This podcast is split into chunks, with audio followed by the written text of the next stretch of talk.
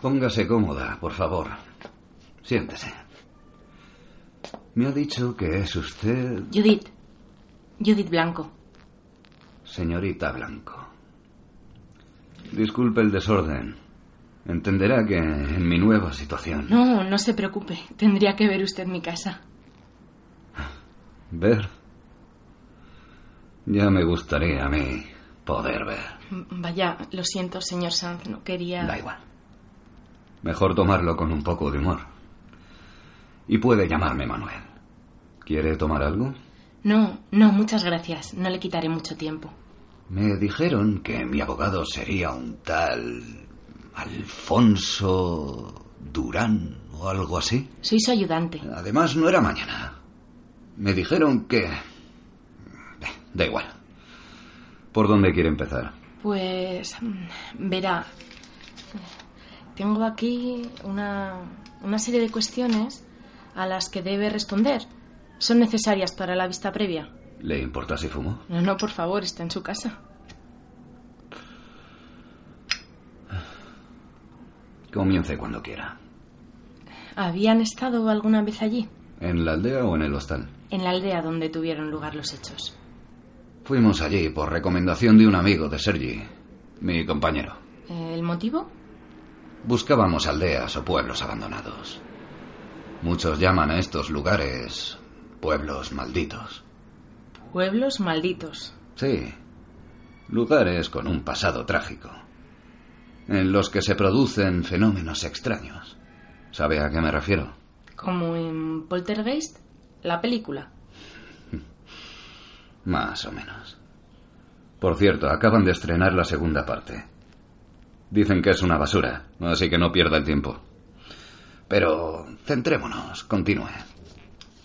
Bien, eh, usted decidió pasar la noche del 28 al 29 de agosto de 1984 en una aldea conocida como Los Corrales.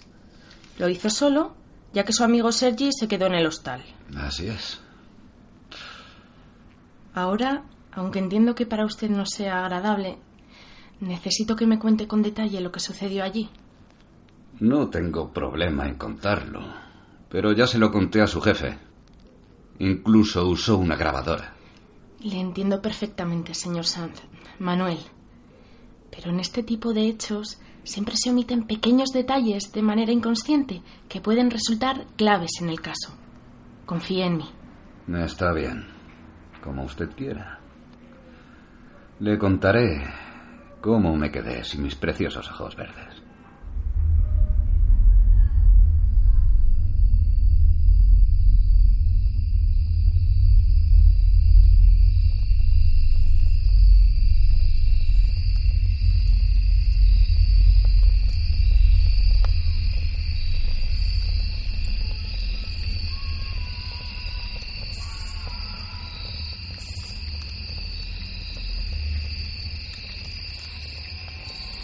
It's a kind of magic.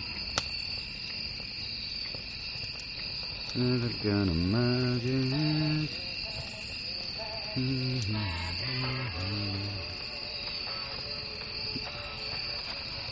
¿Hola? Cago en la puta.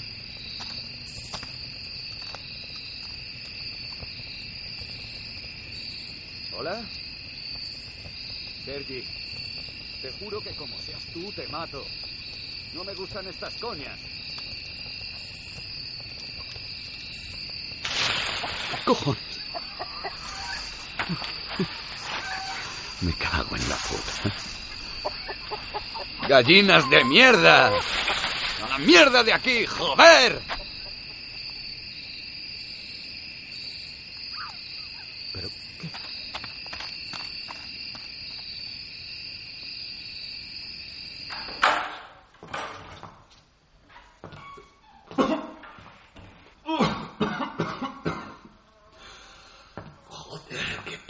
Peste.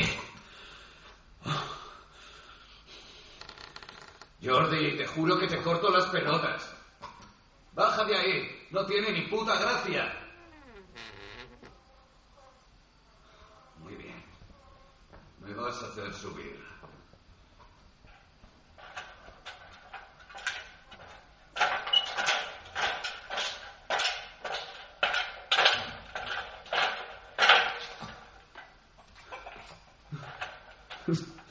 ¿En serio? ¿Eras tú? ¿Un gallo de mierda? ¿Qué pasa? ¿Te ha mosqueado que me liara pedradas con tu harén de gallinitas?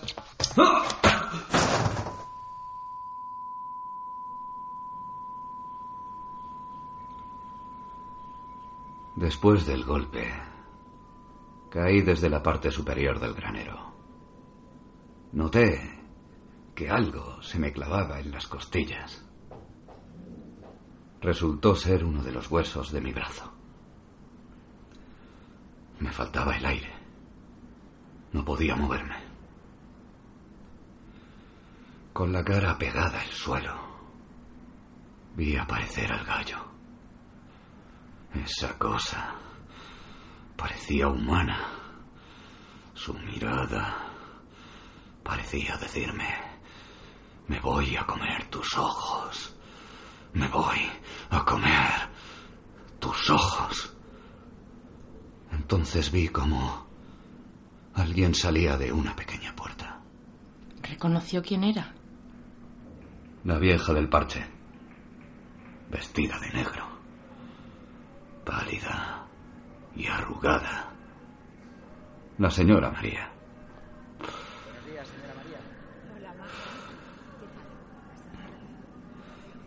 Era la dueña del hostal. Aquella bruja se acercaba muy despacio.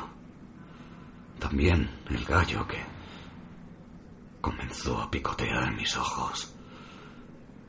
Todavía puedo sentir su pico rozar mi cráneo.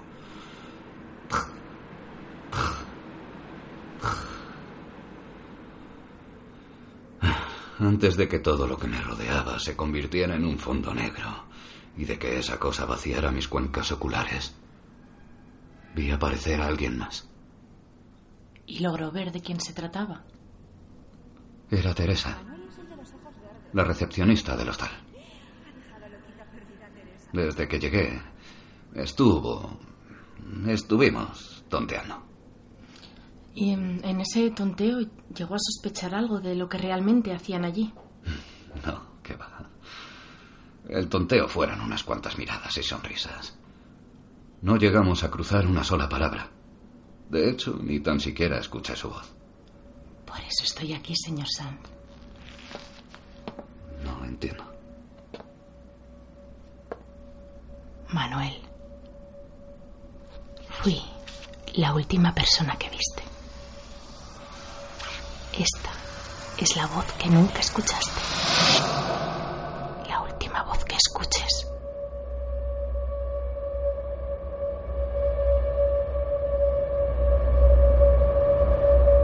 Me voy a comer tus ojos.